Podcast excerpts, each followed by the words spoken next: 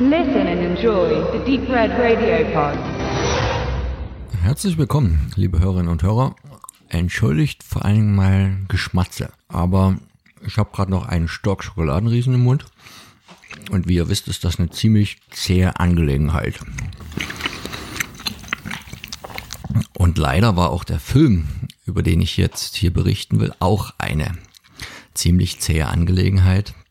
Leider, weil es wieder einer der Filme war, von denen ich mir gewünscht hätte, dass sie mir besser gefallen würden. Und zwar habe ich gestern Dünnes Blut geguckt. Das Regiedebüt von Merda Taheri im Langfilmbereich, der hier bei dem Film nicht nur als einer der Hauptdarsteller mitgewirkt hat, Regie geführt hat, das Drehbuch geschrieben hat und auch noch produziert hat, sondern ja, das Ganze fast im Alleingang zu verantworten hatte. Und wenn es zu so einer Häufung von Ämtern vor und hinter der Kamera kommt, dann ist es meistens so, dass wir uns im Indie-Filmbereich befinden. Und da kann man auch sagen, dass dünnes Blut dahin gehört, weil wir haben es hier mit einer sehr ambitionierten Produktion zu tun, die aber doch unabhängig ist, keine großen Fördertöpfe angegraben hat und sondern so als kleines Herzensprojekt zählt. Und äh, umso wünschenswerter ist es auch immer von meiner Seite, dass gerade diese Art von Filme gut sind, damit viele Leute sie sehen, damit sich das rumspricht, damit man vielleicht auch äh, die Meinung über deutsche Genrekost, und dabei handelt es sich bei Dünnes Blut, ändert. Denn wir haben hier, was haben wir gesehen? Ein Thriller, ein bisschen Actionfilm, Drama, also schon Genre, was eine lange Zeit in Deutschland nicht so vorhanden war, natürlich jetzt auch ein bisschen mehr kommt.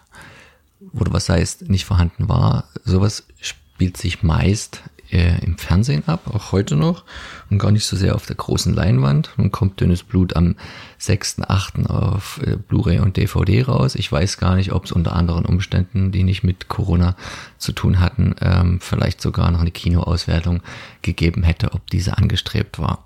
Nichtsdestotrotz wollte ich erst noch was zum Inhalt sagen. Wir haben es hier mit einer, naja, man muss dann doch schon sagen, und das ist auch einer der Kritikpunkte, einer ziemlich klassischen Geschichte, auf der auf einer Seite ein Polizist stehen, ein bisschen abgehalftert, Kommissar Bischof, der ein bisschen unorthodox, ähm, nicht immer den Dienstweg befolgend, ein Einzelgänger ist und bei seinen Kollegen auch keinen guten Stand hat, auch aufgrund seines Vorgehens. Und dieser ist aber an einer Geschichte dran, die wiederum damit zu tun hat mit so einer klassischen Clan-Struktur und wo es um diese klassischen Kriminalitätspunkte geht, die es da gibt, um, um Schmuggel, um Waffenbesitz, um Waffenanwendung, Erpressung, Mord, Totschlag, Folter. Und äh, in Verbindung mit diesem Clan, der hier auch türkisch-arabischer Herkunft ist, ist aber ein Boxer, Gabriel Stark, der der Polizei gleich ins Auge fällt, weil eine Generalvollmacht an den Clanchef gegeben hat, an den Murat Kaplan. Und das ist doch irgendwie auffällig. Der Boxer war mal ein ganz großes ähm, Talent, bis er dann mal einen Kampf verlor auf sehr dubiose Art und Weise und seitdem ist er in so diesem Dunstkreis dieses Clans und dieses Clanchefs Murat Kaplan zu finden. Und wie es dann so kommt, soll er auch Dollar in die Clan-Aktivitäten mit eingeweiht werden, hat einen guten Draht zum Chef, der sagt immer, er hätte äh, was gut bei ihm. Und es kommt später dann auch noch so ein bisschen raus, warum. Und irgendwann will der Boxer, der Gabriel Stark, aber aussteigen. Seine Freundin ist schwanger, hält natürlich nichts von den Aktivitäten im kriminellen Milieu.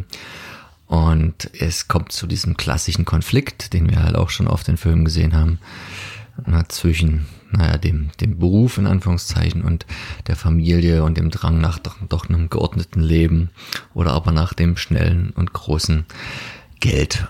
Und ja, die Geschichte, die wir hier hören, ist halt auch, wie ich schon sagte, von Sassa Merda Taheri ersonnen. Und spätestens da merkt man aber, dass er sich doch sehr stark orientiert an allen möglichen Formaten, sei das nun im klassischen ähm, Tatort oder halt auch klassischen Gangster-Geschichten in Hollywood. Da kann man jetzt bei Tarantino anfangen und bei ganz vielen anderen aufhören. Ich wurde schon beim Cover stutzig, denn immer wenn man irgendwo drei Leute sieht, die mit einer Waffe in einem Dreieck stehen, dann schrillen doch da relativ schnell die Reservadox-Glocken und die schrillen in dem Film auch noch an mehreren anderen Stellen in Bezug auf gewisse Szenen, Stichwort Folter und ähm, Django-Fans werden sich irgendwie auch an was erinnert fühlen. Er wühlt sich also hier so ein bisschen durchs Genre, ohne dem Ganzen irgendwas Neues hinzuzufügen. Und das macht er auf eigentlich einem was die technische Seite des Films angeht, auf einem sehr grundsoliden Niveau. Ich kann jetzt nicht genau sagen, wie hoch das Budget des Films gewesen ist. Ich denke, es war nicht zu hoch. Und dafür würde ich sagen, alle Achtung, äh, wirkt es nicht viel anders, als wenn ich jetzt mir Sonntag sagen wir mal, einen x-beliebigen, keinen von den richtig ganz guten Tatort reinziehen würde, die ja alle so im Bereich von, weiß gar nicht, zwei bis fünf Millionen kosten. Und ich denke, so viel Geld hat er hier lange nicht ähm, zur Hand gehabt. Von daher ist es grundsolide, was die Kameraarbeit angeht, was auch die Regieführung angeht.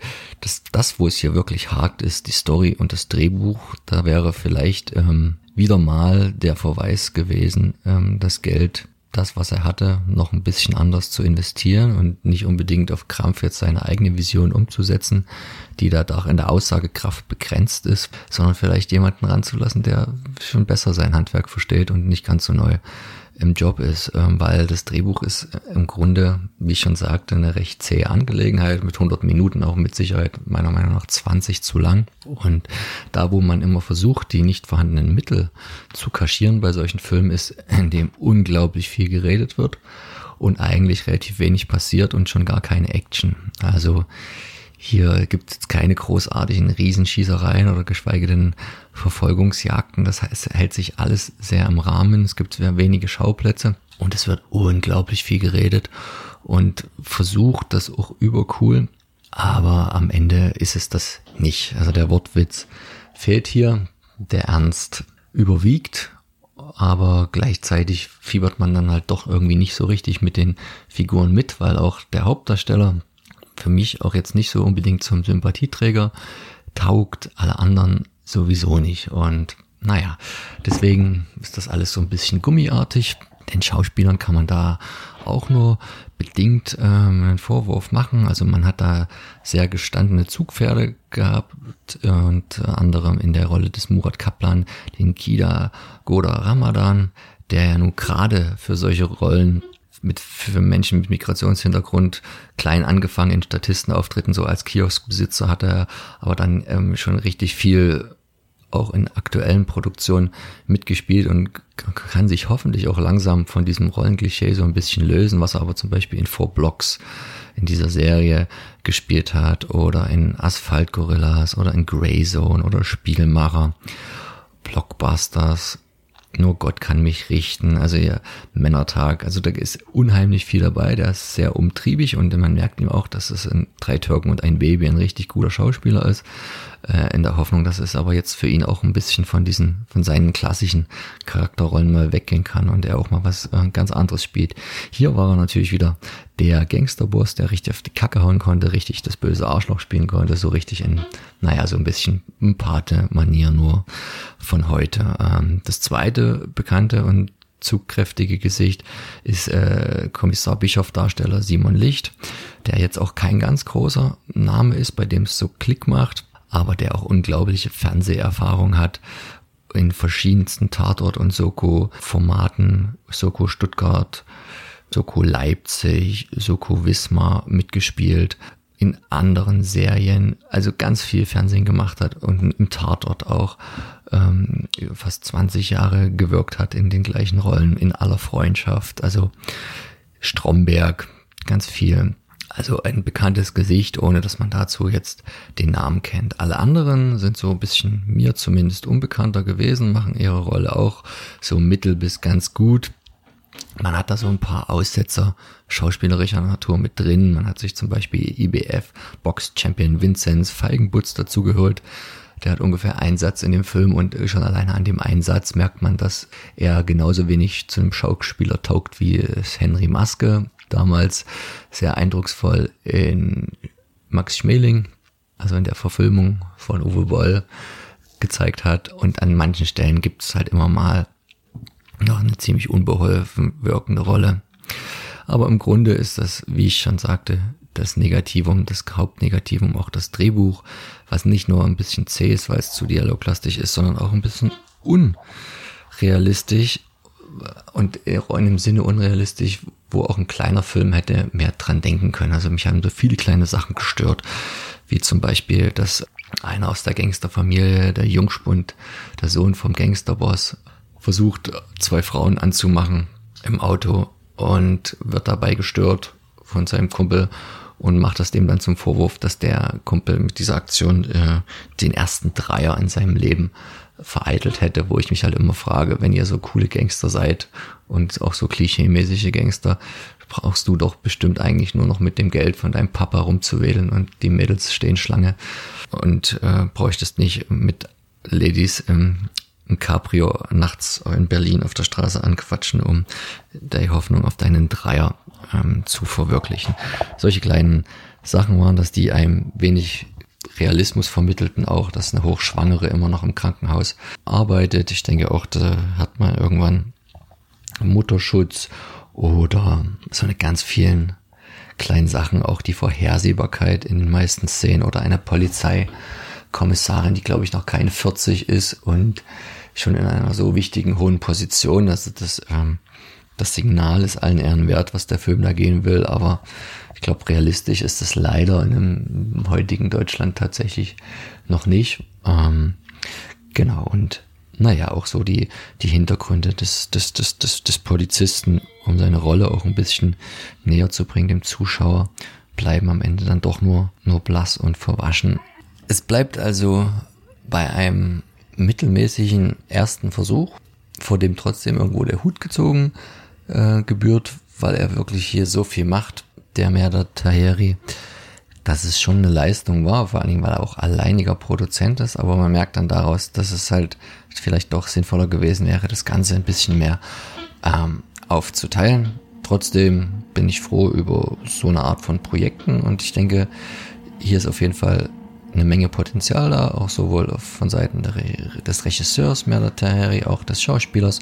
Und ich würde mich freuen, wenn der weitermacht und sich jetzt von Kritiken wie der meinigen, die jetzt äh, eher mediocre ausgefallen sind, nicht unterkriegen lässt und einfach weiter Film, Film, Film, weil das braucht auch der deutsche Genrefilm fernab von der großen Filmförderung. Also dünnes Blut, wie meine Freundin sagte, leider auch nur ein dünner Film, aber ich sehe Potenzial in vielen, was der angekratzt hat. Und mal gucken, was als nächstes kommt. Also dünnes Blut ab 6. August auf Blu-ray und DVD im Heimkino durch Eurovideo.